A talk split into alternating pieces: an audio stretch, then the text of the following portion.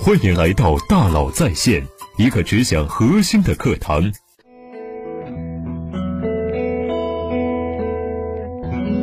你好，欢迎来到大佬在线。道理呢，我都懂，可就是过不好这一生，是怎么回事？公理化思维啊，早就有欧几里得提出了。在《几何原理》一书中啊，欧几里得以几何公理为基础，立足于五个公理和五个公社，使用演绎法建立了整个几何系统。公理化思维呢，不只局限于科学领域，还可以应用到人文社会生活方面。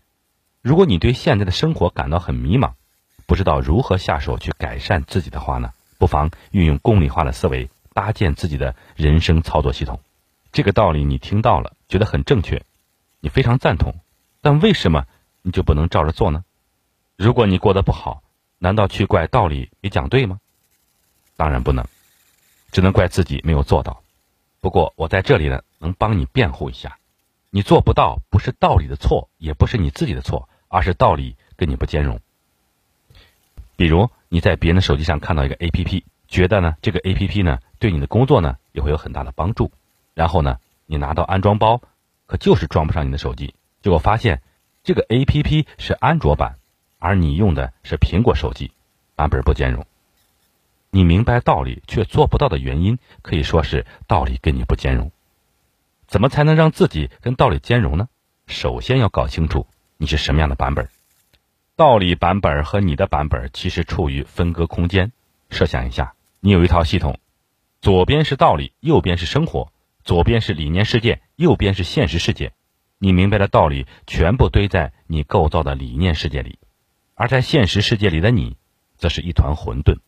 你只有把自己现实的这团混沌整理清楚了，才能一条一条的跟理念世界里的道理对照，调整你自己的系统，去匹配道理这个版本，最后做到版本兼容。整理自己的混沌，可以借助公理化思维，从根基处开始，自下而上的搭建一套系统。回忆你读书年代，数学题中有两类，一种是证明题，另外一种是解答题。我们在理念世界里构造出来的一套公理体系，在现实世界中就有了对照模板。你要分析一件事情对不对，这是你提出的新命题，然后你可以用理念世界里的公理去证明它，或是去推翻它。就像你做几何证明题一样，证明这个角等于那个角，或者两条线段并不相等。做完了证明题呢，还有解答题。你明白了一个道理，要用道理来指导你的实践，这就是你的解答题。理念世界的道理呢，用来验证、解答现实世界的题目，这是我们做出判断的依据，也是指导我们继续前行的指南。我们每个人都有两半，一半是理性的，一半是感性的。就像卡尼曼在《思考快与慢》中说的：“系统一和系统二。”理性的一半呢，是你脑袋里住着爱因斯坦，成熟、稳定而周全，它决定你生活中什么是最重要的，你要去做什么。感性的一半，可以看成你心中住着一头大象，大象有情感有力量。如果你在做事情时觉得很满足、很有力量，这件事就是大象喜爱做的事情。感性的一半决定了你生活中的怎么做，让你觉得很满足，让你感到爽。理性的一半和感性的一半决定你人生公理体系的两条基本公理：公理一，什么是重要的；公理二，如何让我满足。理性和感性同样重要。如果你不顺应自己内心的大象呢，就会发生道理我都懂，却过不好这一生的情况。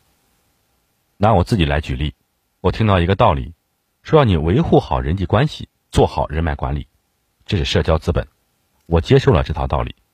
但是我是个特别不喜欢社交的人。如果每天逼着我跟几个朋友去嘘寒问暖，我肯定从入门到放弃不会超过三天。不过，维护人际关系不是只有嘘寒问暖一条路。维护关系分两部分，一部分是让别人知道我在干什么，我在想什么；另一部分是让我知道别人在想什么。如果我按照自己喜爱的方式来做。我会选择通过内容的输出方式来维护关系，比如讲课、写文章，或者是跟大家一起做一个项目。要选择吻合我内心的方式，我才做得下去。不要跟心里的大象反着干，这是把事情做下去的基石。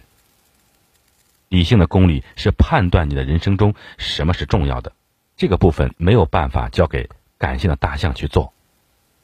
具体怎么判断呢？我有三点建议：第一，罗列人生支柱。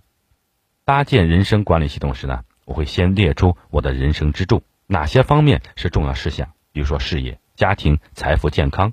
这跟我们之前讲的 OKR 是蛮像的。第二，定义人生愿景，在重要的事项上啊，我期待的样子是什么样的？然后呢，我根据自己的愿景来分配我的资源，时间资源和精力资源。第三，根据重要性分配资源，把你列出的重要事项啊，依次排列 A、B、C、D，在每个事项上分配具体的时间比例，就这么简单。越重要的事情呢，你花的时间精力比例呢就应该越高。家庭、孩子、工作、兴趣，你给他们安排的次序是什么样的？我强烈建议啊，每位同学检查一下，看看你过去一个月的时间有没有按照重要性来分配。当检查过后啊，你会有两个发现：第一，你根本不知道自己的时间花到哪里去了，完全没有概念；第二，是时间管理特别好的同学，把自己的时间安排的满满当当。知道自己做了什么，但是不知道自己没做什么，你往往会漏掉一些，比如说陪孩子游戏、给父母打电话、和老婆谈心这些时间。如果从应付生活的角度来说，我们会罗列出 A、B、C、D 事项，把时间安排的紧密。但是当我们从什么是人生中最重要的事情开始排序，那么家庭、事业、财富、健康各自分配的时间，那就是另外一种不同的安排了。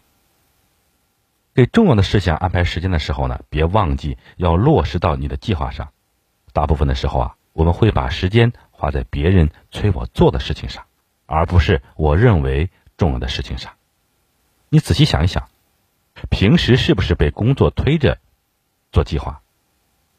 公司有个新产品要上线，你要完成这项任务，于是呢，你去制定工作计划。但是你如何去创造一段跟家人的美好记忆？这件没人催着你做的事情就被你忽略了，所以在你做计划的时候呢，要把百分之十分配给家人的时间留出来。在你做工作计划时呢，你会说我的 KPI 是什么？我怎么执行 OKR？OKR 是有效的管理工具，为什么你不能用在工作以外的地方呢？搭建我们的公理体系跟 OKR 很像，你从底层开始往上推，到底要花多少时间在哪件事情上？有了具体的目标和体系，你可以更好的做出计划。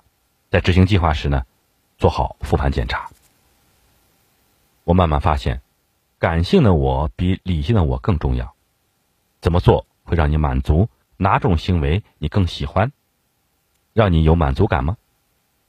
顺应感性的大象呢，以让自己有满足感的方式去行动，你的力量呢会更加持久，你能更好的去坚持下去。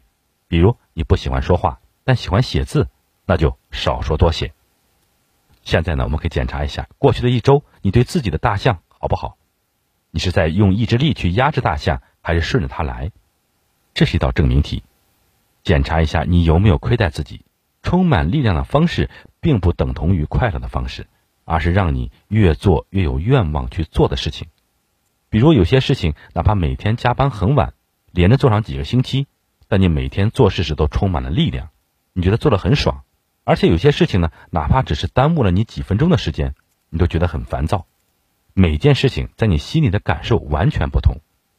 如果顺应感性的大象的话，你能不能找到达成目标的方式？如果找不到的话，你能不能换成另外一个替代的目标，用替代的成果达成类似的效果？如果实在换不了，能不能把这件事情交给别人？我不干了。你觉得自己意志力坚定？但有时候你连早起早睡都做不到，把要强迫自己才能做下的事情呢交给别人去做，你换另一件事情去做。怎么找到让自己满足的方式？这个问题呢有点难。我跟大家分享两条从黄金圈里学到的方法。第一是回顾人生中满足的阶段，我会思考自己在哪段人生中感到非常满足，特别有力量。有时呢是一段不顺利的人生，但我充满了力量。这个阶段呢，不是成功期，我满足的情绪跟开心的情绪呢也不一样。就像是植物生长的力量，我充满斗志，很爽，很有追求。找到了人生中充满力量的那个阶段呢，我去分析为什么那段时间里我会充满力量，是因为跟我合作的伙伴的关系，还是做事的特定方式，或者是目标驱动我的动力？